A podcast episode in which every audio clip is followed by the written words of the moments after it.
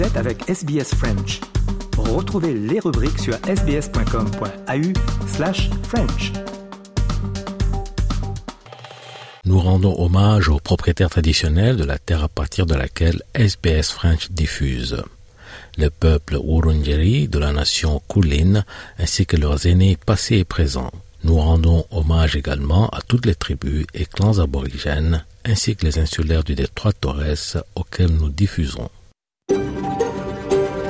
SBS, a world of difference. You're with SBS French on mobile, online and on radio. Vous êtes avec SBS French sur votre smartphone, en ligne et à la radio.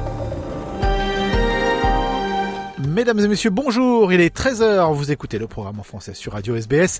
Christophe Mallet pour vous accompagner au cours de cette heure. Au programme aujourd'hui, nous parlerons de sport, nous parlerons du conflit au Proche-Orient et nous parlerons du festival français qui se déroule en ce moment même à Geelong, juste à côté de Geelong, à l'Alliance française donc de euh, Geelong. Mais pour l'heure, on va commencer avec l'inauguration de la Statue de la Liberté. C'était ce jour même en 1886.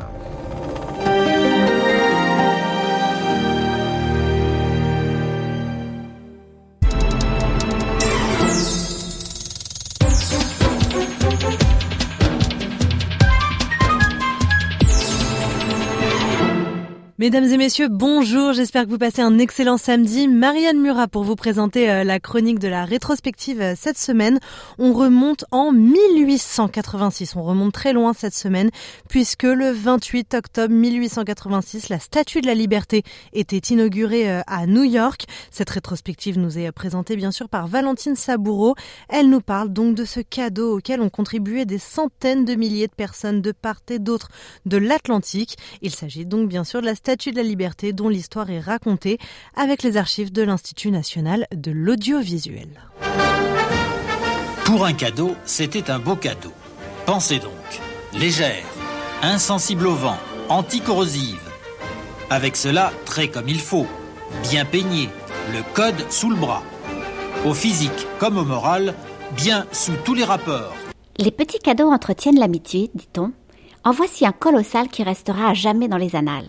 Il mesure 46 mètres de haut pour un poids de 225 tonnes. Il a la forme d'une femme brandissant une torche. C'est la liberté éclairant le monde ou Lady Liberty, statue monumentale offerte par la France aux États-Unis ou plutôt par les Français aux Américains et inaugurée le 28 octobre 1886 à New York. L'idée de ce présent qui scellerait l'amitié des deux pays naît dans l'esprit d'un juriste et homme politique américanophile français Édouard Laboulet en 1865. Elle mettra 21 ans à voir le jour, un délai considérable qui s'explique par le contexte politique, les défis techniques et les difficultés à réunir le financement. Les frais sont néanmoins partagés. Il a en effet été décidé que les Français paieront la statue, mais que les Américains prendront en charge le socle. Les gouvernements respectifs étant peu impliqués, il faut se démener des deux côtés de l'Atlantique. En France, la persévérance de la boulet paye et quelques cent mille individus, organisations et petites entreprises mettent la main à la poche. Côté américain, c'est plus compliqué. Il fallut remplir la caisse dollar après dollar, à coups de banquets, de loteries, de ventes de médailles. On économisa même sur la hauteur du socle. Il faut comprendre la réticence des Américains. Notre cadeau n'était pas si innocent que cela. C'était un hommage, mais aussi le rappel, un peu appuyé, de ce qu'ils devaient à Lafayette pour leur indépendance et leur liberté. Finalement, le fondateur du New York World, Joseph Pulitzer, fera la différence en lançant une vaste campagne de levée de fonds. En parallèle, la construction a débuté. Des plâtriers ont d'abord créé ces formes gigantesques, puis des forgerons se sont affairés sur ses pieds et ses mains démesurées. 150 ouvriers ont travaillé pendant 10 ans, de 1875 à 1885, sous la direction d'Auguste Bartholdi. Pour l'aider, le sculpteur fait appel à l'architecte Eugène Viollet-le-Duc puis à l'ingénieur Gustave Eiffel qui prendra sa suite. C'est d'ailleurs ce dernier qui résout la question de la solidité de la statue face à la violence des vents.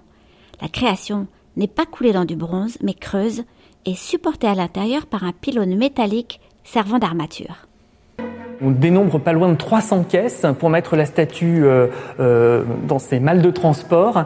Euh, la statue voyage en train jusqu'au Havre et puis après en bateau jusqu'à New York et elle arrive en vue de New York le 19 juin 1885. Mais elle devra attendre un an pour son inauguration.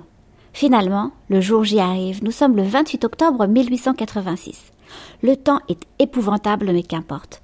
Le président américain Cleveland est là, tout comme Bartholdi et tous ceux qui ont contribué à l'œuvre. New York a accordé un jour férié pour l'occasion et près d'un million de personnes assistent à la célébration.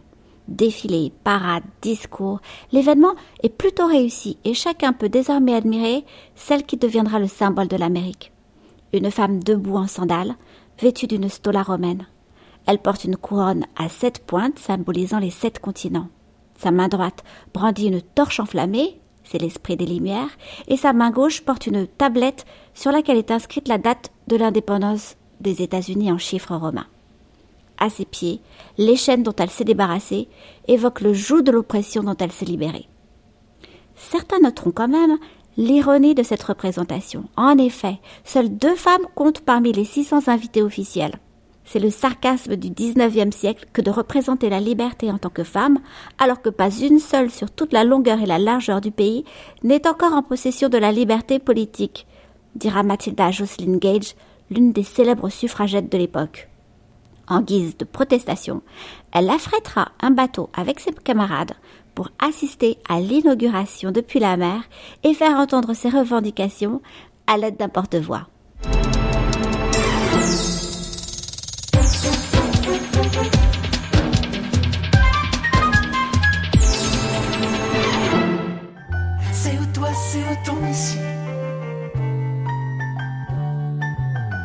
Peut-être une étoile filante, un bout de tissu, une tente. C'est peut-être une villa sur les pentes, un bout de toit, une attente. Gaëtan euh, Roussel euh, dans le programme en français. Euh, Gaëtan Roussel et cette chanson On ne pleure pas dans l'eau. Voilà, courte pause et on parle de sport tout de suite après ça.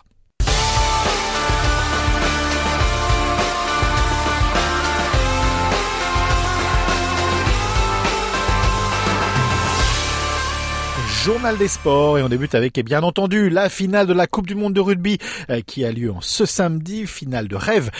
Même si les Français ne sont pas dedans, finale de rêve donc entre la Nouvelle-Zélande et l'Afrique du Sud. Le point et les enjeux de cette finale avec Thomas de Saint-Léger pour RFI. Trois trophées mondiaux déjà de chaque côté, personne ne fait mieux et l'une de ces deux sélections deviendra donc samedi la plus titrée du rugby. Oui, c'est déjà euh, une victoire Thomas pour l'hémisphère sud qui, comme souvent, va donc sortir vainqueur de la Coupe du Monde. À part en 2003, toutes les éditions ont été remportées par l'Australie, l'Afrique du Sud et la Nouvelle-Zélande. Euh, Deux équipes donc, euh, les Sud-Africains, les Néo-Zélandais, qui se connaissent par cœur, qui s'affrontent depuis plus de 100 ans maintenant et qui veulent devenir, vous l'avez dit, la première équipe avec quatre Coupes du Monde au compteur. Et les Springboks Rappelons le tenant du titre, euh, veulent, veulent eux signer un doublé historique. Ils veulent faire comme les Néo-Zélandais d'ailleurs, titrés en 2011 et 2015, et peu importe la manière, on en a parlé euh, sur l'antenne depuis le début de la Coupe du Monde, les Springboks s'appuient sur leur agressivité et sur l'apport de leur bande touche qui permet de faire la différence en fin de match. Ça a marché contre la France en quart de finale et donc contre l'Angleterre en demi avec euh, des victoires à l'arraché d'un point. C'est pas flamboyant, mais ils s'en moquent un peu les Sud-Africains. Écoutez leur capitaine Sia Colissi après la qualification hier. Ce que je retiens, c'est qu'on a tout donné pour remporter ce match. Nous sommes heureux de pouvoir défendre notre titre. L'important, ce n'est pas que le match soit moche à regarder si on gagne. On ne retiendra pas la manière, mais seulement la victoire. Et nous, c'est tout ce qu'on veut obtenir la semaine prochaine. Pas très esthétique, c'est euh, Springboks qui vont donc rencontrer leurs meilleurs ennemis. Et 105 matchs entre les deux nations, donc euh, dont pardon 5 en Coupe du Monde, c'est un grand classique du rugby. L'affrontement le plus célèbre euh, reste cette finale en 95 en Afrique du Sud sous les yeux de Nelson Mandela pour le premier titre mondial de la nation arc-en-ciel. Cette fois, la finale sera moins chargée émotionnellement, mais la question sera de savoir comment les Sud-Africains auront récupéré de ces deux affrontements dantesques face aux Français et aux Anglais. Pour Mark Gleason, journaliste sud-africain pour Reuters, ça pourrait Beaucoup de Sud-Africains sont fatigués après le match contre France. Les grands joueurs comme Metzebeth, comme Coulissi aussi. Peut-être nous jouons euh, prochaine semaine euh, contre New Zealand comme ça, pas de chance. Les New Zealandais, je pense, c'est le favori après les deux demi-finales. Mais euh, normalement, c'est un match très dur pour nous, les All Blacks la dernière fois, pourtant face aux All Blacks, c'était un bon souvenir pour les Box. Cet été, en match de préparation pour la Coupe du Monde, ils l'avaient emporté 35 à 7 à Twickenham, la plus lourde défaite de l'histoire des Néo-Zélandais. Les All Blacks qui euh, disputeront donc la cinquième finale de Coupe du Monde de leur histoire, alors qu'on s'en souvient, ils n'étaient euh, pas vraiment parmi les, favoris à leur arrivée en France euh, début septembre. Et notamment à cause de cette fameuse défaite à Twickenham face à l'Afrique du Sud, mais aussi celle contre le 15 de France lors du match d'ouverture.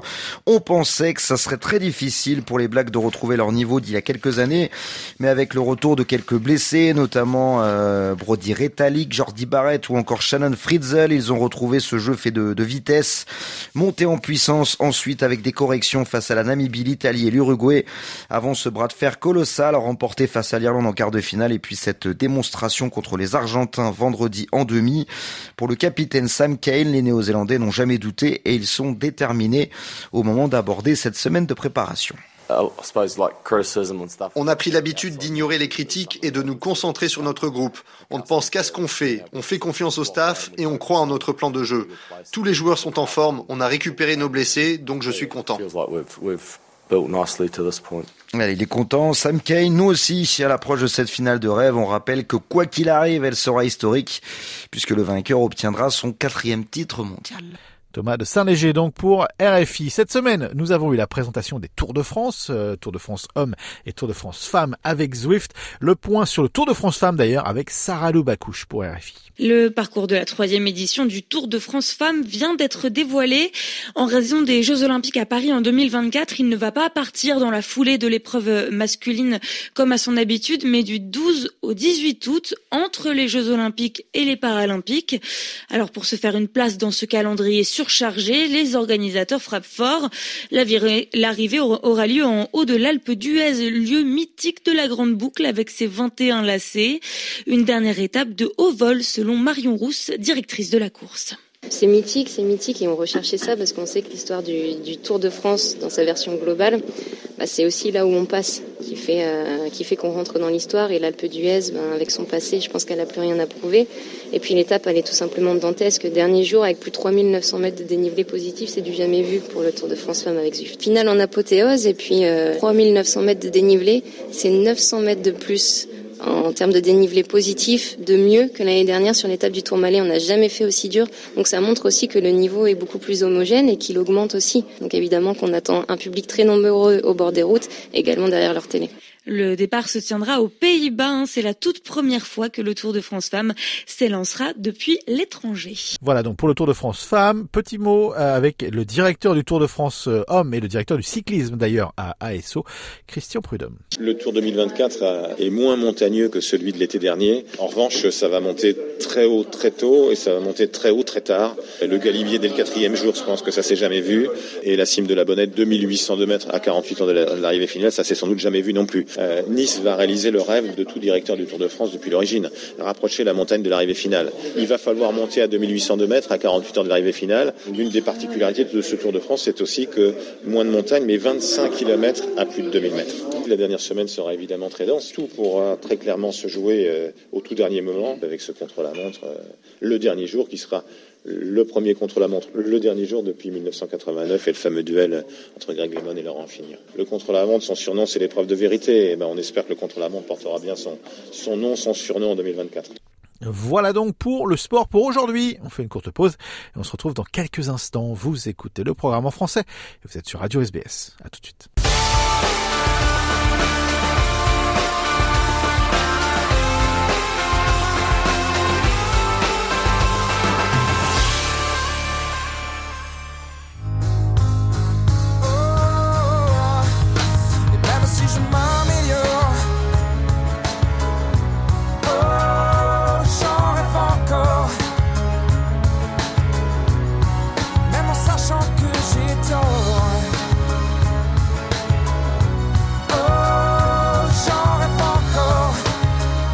De Palmas avec cette chanson J'en rêve encore. Vous écoutez le programme en français sur Radio SBS courte pause et on parle du conflit au Proche-Orient. Première partie de notre épisode cette semaine d'Europa Voice.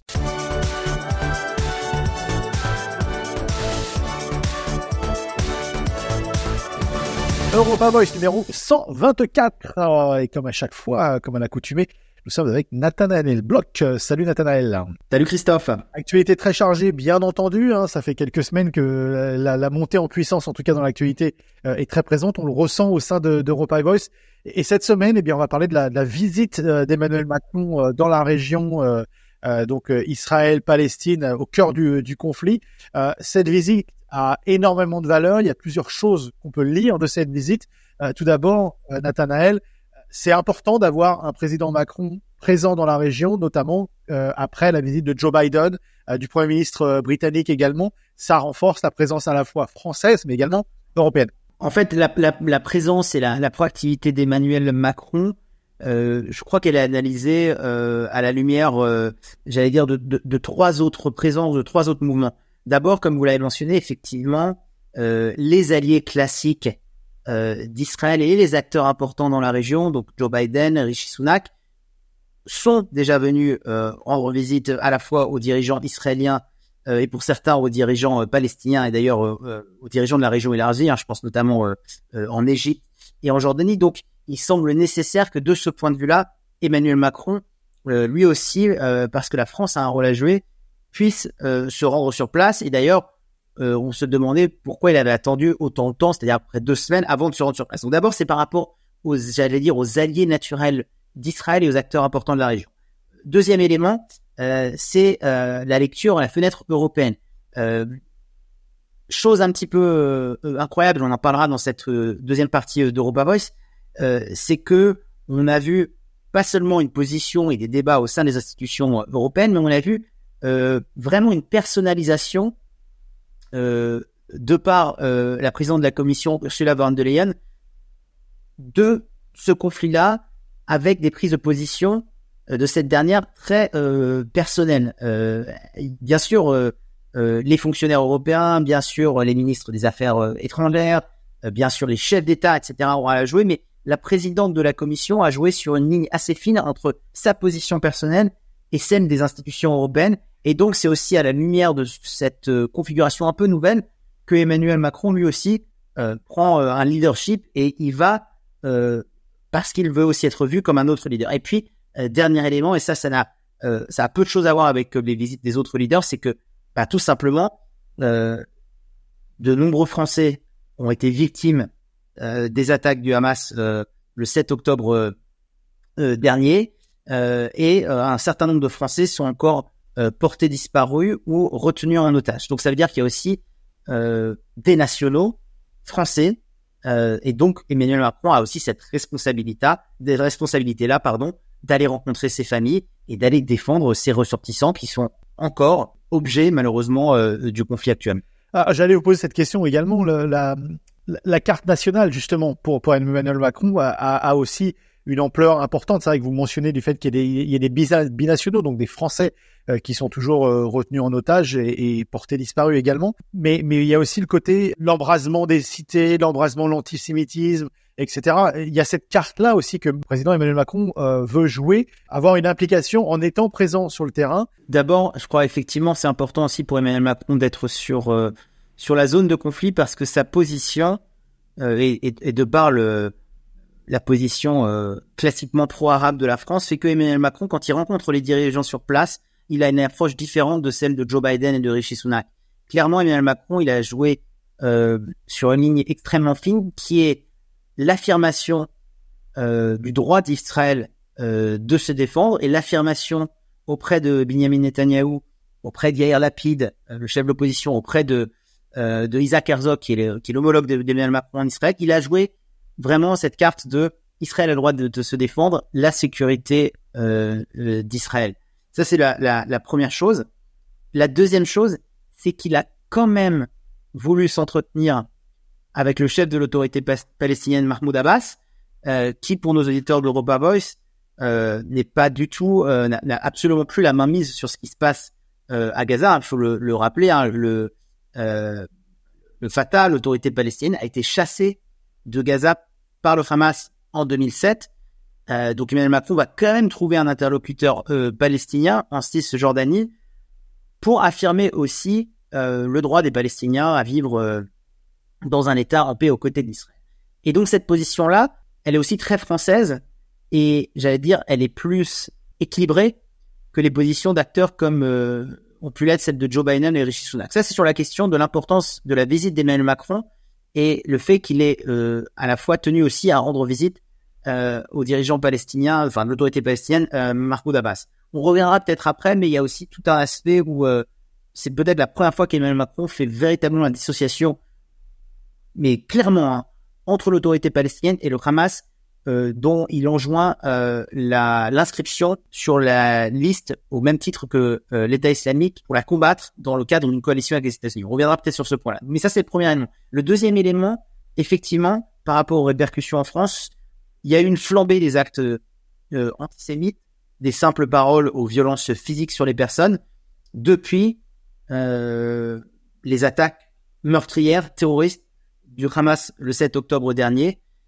Mais c'est aussi une manière pour Emmanuel Macron de montrer, et il l'a dit hein, dans plusieurs de ses messages, et notamment via Gérald Darmanin, il ne tolérera aucun incident antisémite, en tout cas que ce ne sera pas impuni et que les auteurs de ces actes-là seront poursuivis, mais en même temps, il doit être sur le terrain euh, parce qu'il a toutes ces euh, exigences en tant que chef de l'État de faire avancer aussi euh, le processus de paix et encore une fois de, de montrer, et notamment aux familles des, euh, des ressortissants français dont certains sont encore euh, en otage, bah, qu'il est là et qu'il joue son rôle de chef de l'État. Mais effectivement, euh, pour, euh, pour répondre à votre question, euh, il y a aussi une réponse extrêmement ferme en ce moment et d'Emmanuel Macron, de son gouvernement, via Gérald Darmanin et Éric Dupond-Moretti, par rapport à cette flambée des actes antisémites. Je vous en ai parlé il y a quelques instants. Parlons justement de ça, de, de, de l'inscription de, euh, du, du Hamas au même niveau que, que l'État islamique. C'est euh, c'est un moment très important, euh, justement, euh, notamment dans la démarche du président Emmanuel Macron. Euh, vous l'avez rappelé, mais c'est un moment important puisque ça vient après, encore une fois, la visite de Joe Biden dans la région, euh, la, la, la visite de Rishi Sunak dans, dans la région, et donc maintenant la visite d'Emmanuel Macron dans la région. On sent qu'il y a une prise de, de, de conscience de, de ce qui se passe dans cette région et de, et de mettre les deux, les deux éléments terroristes au même niveau Je crois que vraiment en termes de, j'allais dire, de, de, de, de message et de, et de ce qu'Emmanuel Macron veut faire transparaître, c'est la première fois que, j'allais dire, il, d'habitude, ce qui se passait, c'est que Emmanuel Macron et d'ailleurs beaucoup de dirigeants euh, du monde occidental liaient l'avenir euh, des Palestiniens euh, à euh, l'assurance de la sécurité d'Israël.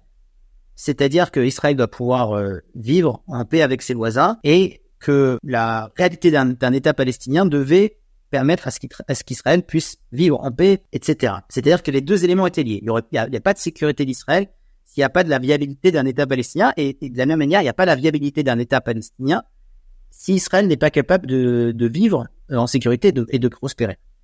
C'est la première fois, j'ai l'impression, que dans ce narratif-là, il y a un petit changement. Il y a toujours ce lien entre la, le droit d'Israël de se défendre et la sécurité d'Israël adossé à la viabilité d'un État palestinien. Mais pour une des premières fois, Emmanuel Macron lie même l'avenir d'un État palestinien à une lutte euh, sans merci, sans ambiguïté contre le terrorisme. C'est-à-dire que même pour les Palestiniens eux-mêmes, il n'y aura pas de viabilité d'un État palestinien, il n'y aura pas d'avenir euh, d'un État palestinien s'il n'y a pas cette lutte contre le terrorisme et contre le Hamas. Et donc c'est un changement sémantique de raisonnement qui est majeur. Et l'inscription du Hamas sur cette euh, sur cette liste terroriste et sur et, et- et le, et le fait que euh, c'est la responsabilité aussi de la, coalition, de la coalition dont font partie les États-Unis et la France de lutter non pas seulement contre l'État islamique et d'autres groupes terroristes, mais aussi contre le Hamas. C'est simplement finalement la, la, la mise en pratique de cet avenir d'un État palestinien qui n'est conditionné que aussi par le fait qu'il y ait une lutte sans ambiguïté, sans merci contre le terrorisme. Et donc ça, c'est très nouveau. C'est une position aussi qui est difficile parce que ça veut dire que l'autorité palestinienne doit définitivement, rompre aussi avec euh, ce qui se passe à Gaza, donc entre ce qui se passe entre en Cisjordanie et à Gaza. Mais en tout cas, euh, effectivement, euh, euh, c'est une position euh, audacieuse, euh, nouvelle, que la France a proposé en rendant visite à, à Benjamin Netanyahou en Israël ces derniers jours. Et sur le terrain, en France, sur le terrain politique, tout ça s'est reçu comment? On sait qu'il y a eu des, des, discordances, notamment du côté de la, de la France insoumise. Disiez les mots, la sémantique, l'utilisation du vocabulaire différent. Tout ça, c'est ces démarches de Macron, elles sont reçues comment sur, sur le terrain politique en France? Alors, bon, il y a deux, j'allais dire, il y a deux, deux, aspects encore là. Il y a effectivement, euh, j'ai l'impression que la France euh, insoumise et Jean-Luc Mélenchon maintenant sont un petit peu pris au piège de leur propre jeu. Ils le font totalement inconsciemment. Christophe, hein, c'est euh, c'est électoraliste, c'est clientéliste, euh, mais on a l'impression qu'il y a vraiment une coupure. Et c'est plus qu'une impression. Hein, D'ailleurs, euh, il y a des voix euh, dissonantes au sein de la NUPES, et des écologistes, et des communistes, et des socialistes, qui probablement augureront de jours un petit peu moins unis pour ce front de gauche et pour la NUPES, et donc un risque aussi pour à la fois Emmanuel, pour Jean-Luc Mélenchon, d'isolement au sein de cette alliance de la gauche. Donc ça, c'est c'est pour la LFI et on met la, la, la LFI un peu, un peu de côté. Pour le reste de, de l'échiquier politique, euh, il y a plutôt cette position, j'allais dire, euh, plus coordonnée justement sur cette double aspiration, cette double, aspiration à la fois euh, d'Israël de se défendre et d'assurer la sécurité d'Israël et toujours la viabilité d'un euh, État palestinien. Là où il y a des vraies dissensions, c'est sur, euh, j'allais dire, plus les notions d'aide humanitaire, de corridor humanitaire, les notions de, de trêve. Est-ce que c'est une trêve qui doit être négociée ou est-ce que simplement un, un, arrêt des combats pour laisser un certain nombre de camions passer avec des aides humanitaires. C'est sur ces questions-là que pour l'instant, au sein du jeu politique français, mais de manière même plus globale, hein, au sein du jeu politique européen, on n'a même pas encore réussi à s'accorder parce que les positions euh, sont légèrement euh, différentes. Il y a des courants politiques qui n'appellent pas un cessez-le-feu euh, parce qu'ils considèrent qu'en fait, il n'y a pas de cessez-le-feu possible, tout simplement, entre un État démocratique et une organisation euh, terroriste, quand bien même des civils seraient concernés, et là je parle de la, population gazaoui parce qu'ils sont eux-mêmes pris au piège de, leur, de leurs propres dirigeants. Euh, mais donc voilà, pour moi, en ce moment en France, le débat politique, il est, il est moins sur le fait que effectivement LFI se retrouve assez isolé, euh, et il est moins sur le fait que il y a cette double aspiration à la fois de l'assurance d'une sécurité pour Israël et de la viabilité d'un État palestinien, euh, les, les, les, différences, elles se voient plutôt justement sur ces notions euh, d'aide humanitaire, de corridor, mais c'est des choses qui dépassent le, la politique française. Ça, ça inclut les acteurs comme euh, l'Égypte avec le, le terminal de Rafah par là où pourraient passer ces aides humanitaires. Ah le Liban. Ça intervient aussi le Liban. Emmanuel Macron l'a rappelé. Hein, il, a, il, a, mis en garde euh, à la fois les autorités libanaises via le Hezbollah, mais aussi les outils euh, yéménites, euh, qu'il faut absolument éviter d'ouvrir d'autres fonds euh, dans la région et de, de, faire que la situation s'embrase. Donc voilà, on est, j'allais dire, euh, les débats, certains débats politiques internes français, euh, euh à part faire parler en France, ont, ont, ont très peu d'influence sur sur la scène internationale et sur ce qui est en train de se jouer en ce moment au Proche-Orient. Je regarde ceux qui saluent aux fenêtres, je me dis qu'il y en a parmi eux qui m'aimeraient peut-être, oh je cours seul. Je cours et je me sens toujours tout seul. Albin de la Simone et cette chanson Oh je cours seul qui fait partie de notre sélection musicale pour ce mois d'octobre pour le programme en français de radio SBS. Courte pause et on parle du festival français qui se déroule en ce moment même à Geelong à l'Alliance française tout de suite après ça. Vous écoutez le français sur radio SBS.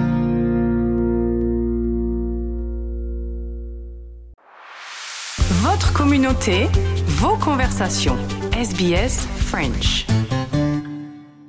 Avec nous sur Radio SBS aujourd'hui, Michael Kiss, le président de l'Alliance française de Geelong. Michael, merci beaucoup d'être avec nous. Bah, bonjour Marianne et merci de m'avoir invité, c'est très gentil. Avec plaisir, on vous a invité justement pour que vous nous parliez du festival français que l'Alliance française de Geelong organise le 28 et le 29 octobre. Oui, c'est ici à Geelong et plus précisément à Newtown pour ceux qui connaissent euh, Geelong.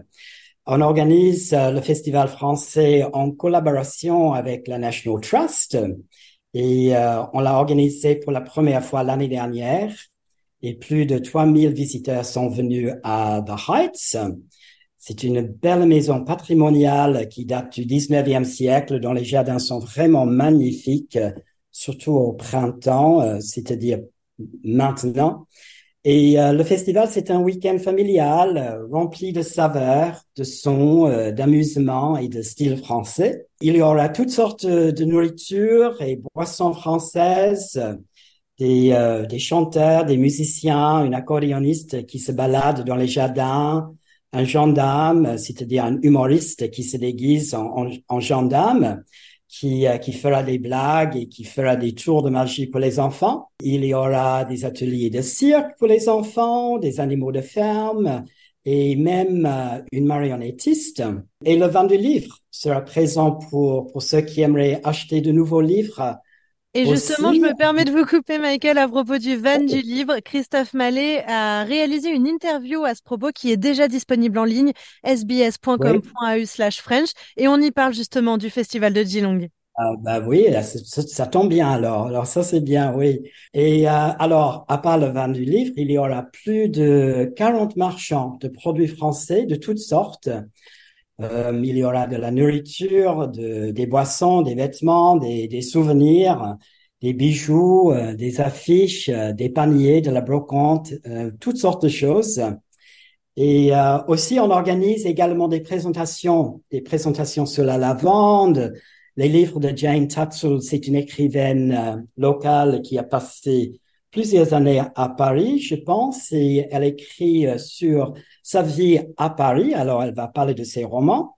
Euh, il y a des présentations sur Napoléon, le cinéma français et le cognac aussi. Et euh, en plus, on pourrait même gagner un voyage en Nouvelle-Calédonie. Alors, il y a un voyage pour deux personnes à gagner et ça vaut la peine de venir juste pour la, la, chance de gagner ce, ce beau prix, je pense. C'est un système de tombola? C'est exactement ça, en fait. Oui, c'est ça, oui. Et vous me disiez également qu'il y allait avoir euh, une chanteuse franco-australienne qui va venir animer euh, le festival. Oui, alors le samedi soir, euh, le 28 octobre, Emma Hamilton, c'est une jeune chanteuse franco-australienne et accompagnée de son groupe, elle va interpréter des chansons françaises traditionnelles, cajun et, et jazz. Et ils sont venus l'année dernière aussi en fait, et c'était un énorme succès. Alors on leur a demandé de revenir cette année et heureusement, ils ont dit oui. Ça, c'est un aspect formidable aussi de notre festival. Est-ce que ça vaut le coup de venir les deux jours ou une seule journée suffit pour tout voir? Un seul jour, ça suffit pour la plupart, je pense. On ouvre à 10 heures du matin et on ferme à 17 heures. Alors, ça fait déjà 7 heures. Alors, si vous venez pour les, 7 heures, euh, vous allez avoir largement assez de temps pour tout voir, pour tout euh, déguster, pour tout faire. Alors, un jour, euh, peut-être ça suffit, je pense. Michael, dites-moi si je me trompe, mais l'Alliance française de Geelong est une petite alliance. Est-ce que pour vous, c'est le plus gros événement de l'année? Oui, c'est vraiment, c'est notre événement phare, ça c'est sûr.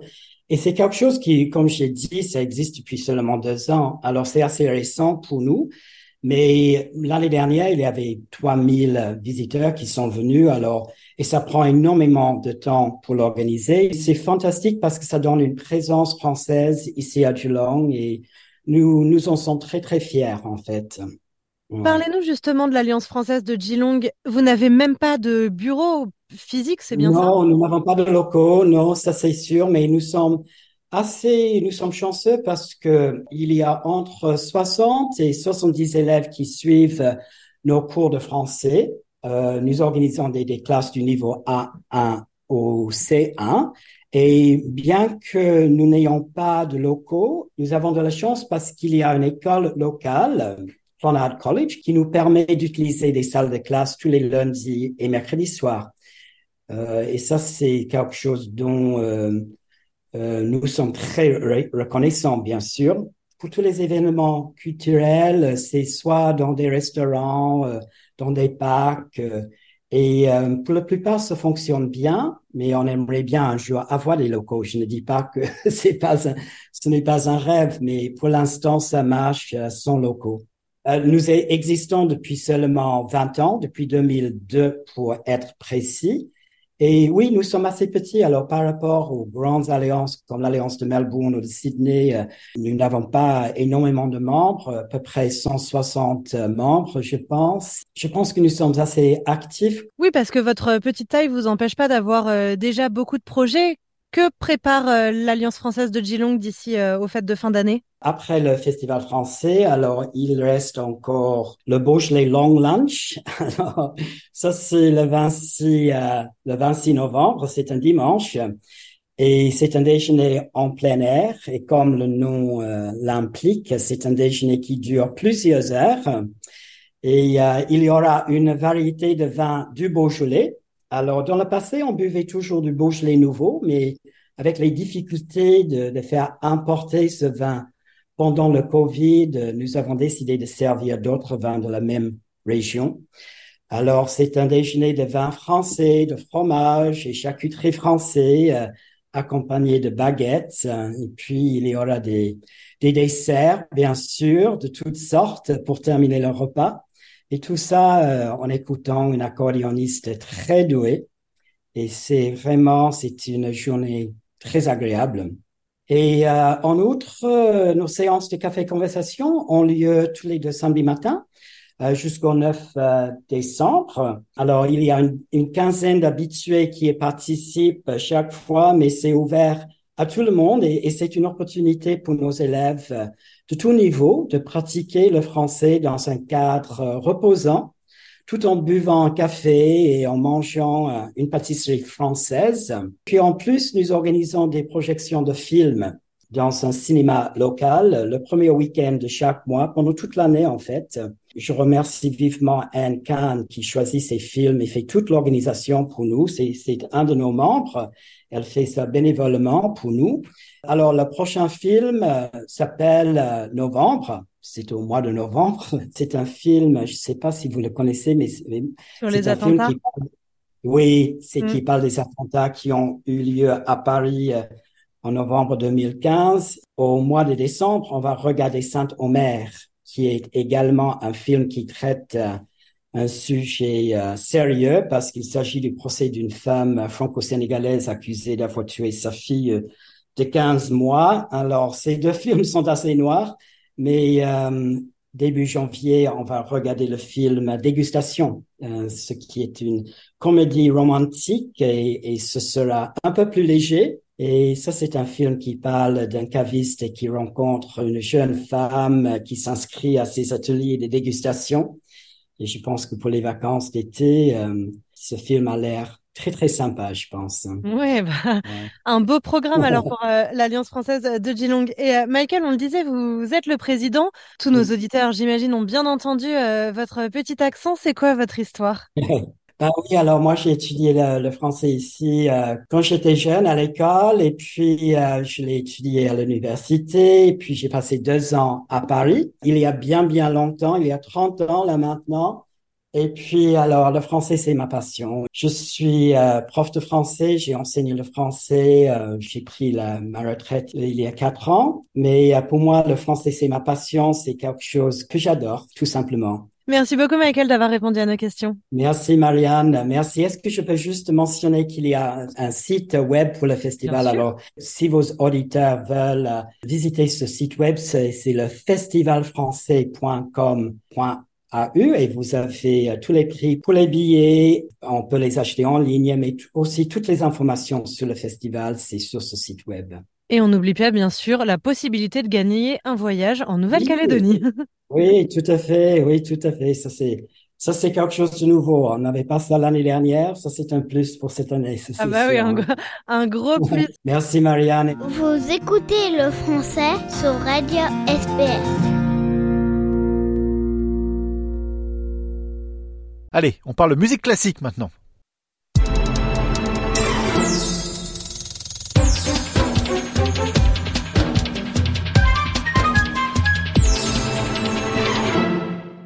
Eh bien, le, plaisir d'avoir dans les studios de Radio SBS euh, Chloé Van Zoderstedt. Bonjour et bienvenue. Merci beaucoup. En Australie, c'est la première visite pour vous? C'est la première visite en Australie euh, et j'avoue que j'aime beaucoup Melbourne. Vous êtes là pour euh, diriger quelques concerts pour le Melbourne Symphony Orchestra. Est-ce que vous pouvez peut-être nous, parler de ces concerts qui vont avoir lieu prochainement C'est euh, des concerts, le, thème c'est Love and Resistance. Euh, et on a deux compositeurs russes et entre ces deux gros, grosses figures de la musique, Prokofiev et Sibelius, on a la commission de Elena Katchanin qui est donc australienne mais aussi russe. Donc il y a un beau, euh, un beau pont. Et elle a composé ce, ce, concerto pour violon et violoncelle pour une commission de l'orchestre euh, qui raconte en fait la vie de Sarah Weiss qui était euh, une résistante anti-nazie pendant la Seconde Guerre mondiale. -hmm. Et euh, elle raconte un peu sa vie. Alors ça commence avec l'enfance joyeuse, etc. Et puis après, évidemment, ça commence à, à aller vraiment rentrer dans le, dans le, dans, dans le, vif du, du sujet. Ouais. et les harmonies qui clashent. Il y a beaucoup de résistance justement dans, dans la musique. Et puis ensuite, à la fin de sa vie, c'est plus jo joyeux. Et ensuite, oui, c'est ça. Entre Prokofiev et Sibelius, il y a quand même des points communs. Prokofiev euh, est russe, était russe. Et Sibelius euh, est finlandais, mais euh, à l'époque, euh, la, la, Finlande était sous l'Empire russe. Et je pense que tous les deux, ils ont l'amour de leur patrie, vraiment. Mm -hmm. et ils ont aussi, ils veulent ils, faire en sorte que leur pays, enfin en tout cas la Russie, qui était hyper op, op, oppressing, oppressing euh, voilà, qui réprimait vraiment. En 1917, tout s'est aboli et, et donc euh, ils, ils, étaient quand même beaucoup plus euh, joyeux. Donc en fait, je pense que le, le love et resistance, il y, a, il y, a, ce thème qui fait qu'ils résistent aussi pour la passion de leur, de leur pays et love for their country, pour l'amour de leur pays. Et vous êtes fasciné par les compositeurs russes C'est une, une, période de l'histoire qui m'intéresse beaucoup euh, et j'ai envie de rentrer plus dans le vif du sujet en lisant justement sur l'année la, de surtout l'année de 1917, mais avant pour comprendre. Euh, là, je viens diriger justement du Rachmaninoff mm -hmm. euh, et c'est pas c'est pas forcément quelque chose qui une période qui qui est très très ancrée dans moi. Moi, j'aime beaucoup la période justement de Mendelssohn, de Beethoven, qui est beaucoup plus quand même en, en, en arrière dans le temps.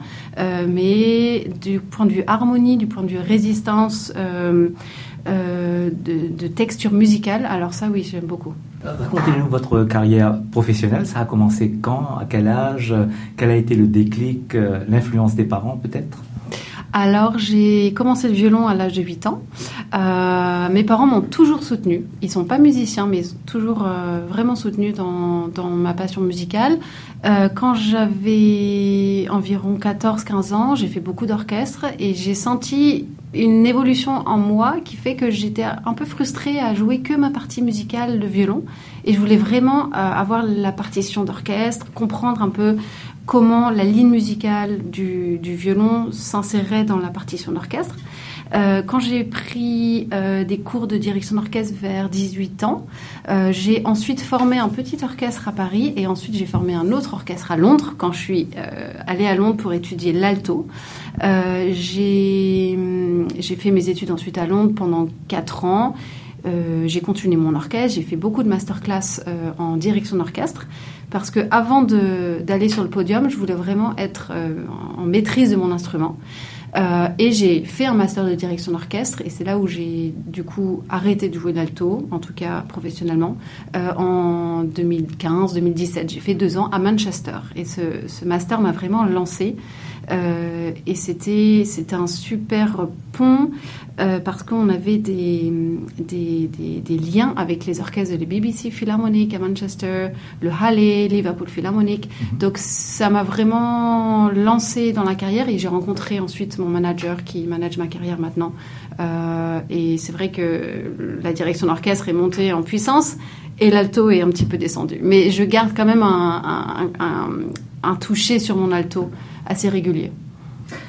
Parlez-nous de, de vos projets pour 2024. Il y a cette collaboration de, de jeunes musiciens. Oui, oui, oui. Alors moi, j'aime beaucoup travailler avec les jeunes musiciens parce que surtout, je pense, comme je suis jeune moi-même euh, et, et, que je suis une femme, je pense qu'il y a aussi ce côté de, de, de passer le bâton un peu. J'ai envie d'inspirer les autres jeunes femmes à faire ce, ce très très beau métier, ce travail. Ça ne veut pas dire que j'inspire pas non plus les autres, les, les, jeunes, les jeunes hommes, mais je pense que c'est important qu'ils voient que c'est possible. Parce que moi, quand j'étais très jeune, à 14-15 ans, il y avait la chef d'orchestre qui était une femme. Euh, et donc j'ai pu voir que c'était possible. Est-ce que vous avez le sentiment que, que les jeunes d'aujourd'hui qui sont intéressés par la musique classique vous bah, En tout cas, moi, quand je vais euh, dans des écoles spécialisées de musique, ils sont intéressés. Donc c'est ça. Moi, je j'ai pas beaucoup de. C'est vrai que j'ai pas beaucoup de contact avec des, des jeunes musiciens qui qui sont pas quand je dis mes jeunes musiciens, ce sont déjà des, des dans, des dans, des écoles spécialisées, par exemple le Royal College of Music, où je donne des masterclass, où je dirige. Donc ils ont plutôt euh, entre, c'est ça, 17 et alors, euh, et, plus quoi. 17 à monter. C'est ça. Ah. Mais euh, j'ai quand même fait des. Il y a un peu longtemps maintenant, il y a peut-être 5 ou 6 ans, j'étais chef assistante aussi d'un chef d'orchestre, François-Xavier Roth, en France, très très connu, qui, euh, qui lui a formé son orchestre avec beaucoup beaucoup de jeunes de l'âge de 8 ans jusqu'à 17 ans. Et c'est vrai que ça, j'aime beaucoup et ils sont vraiment passionnés. Mais je pense que les, les, les, les, stages, les, stages, d'orchestre comme ça, mhm. Euh, quand, quand, on s'inscrit, euh, c'est surtout c'est la volonté surtout des, enfants. Euh, alors moi, à chaque fois que je rencontre des jeunes, ils sont passionnés, passionnés, passionnés par la musique classique.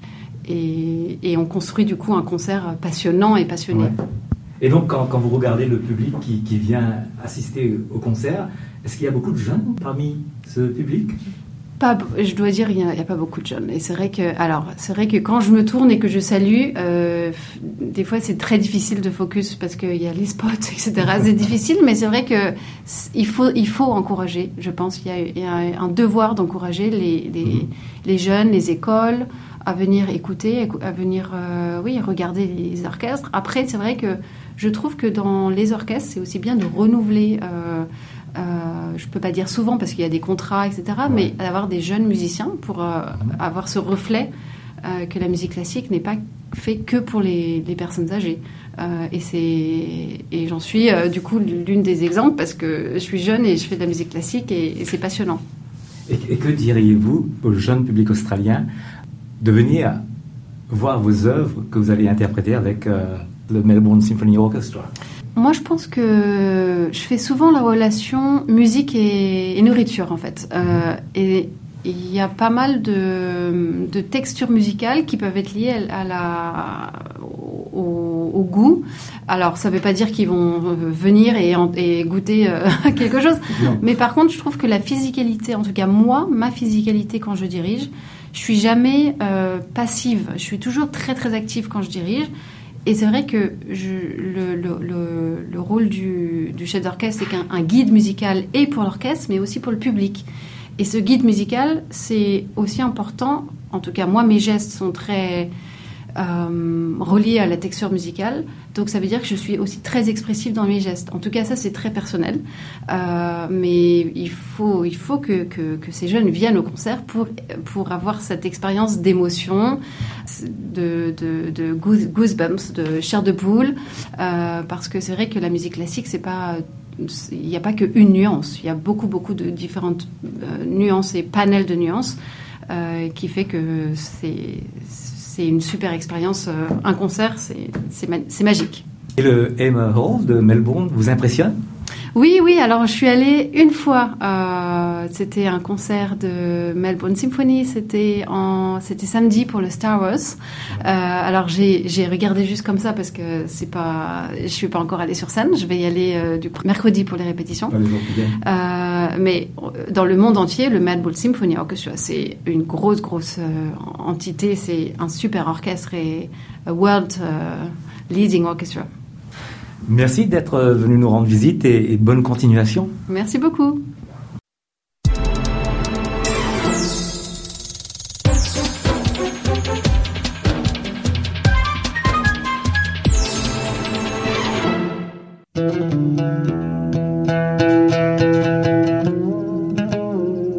C'est la fin de notre programme. J'espère que vous avez apprécié son contenu à cette heure en français sur Radio SBS. Prochain rendez-vous avec nous, c'est demain, dimanche à 13h.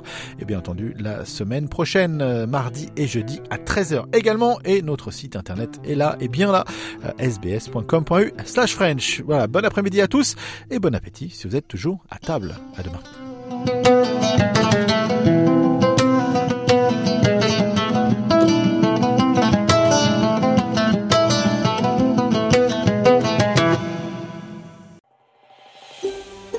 Vous voulez entendre d'autres rubriques comme celle-ci? Écoutez-les sur Apple Podcasts, Google Podcasts, Spotify ou n'importe où où vous obtenez vos podcasts.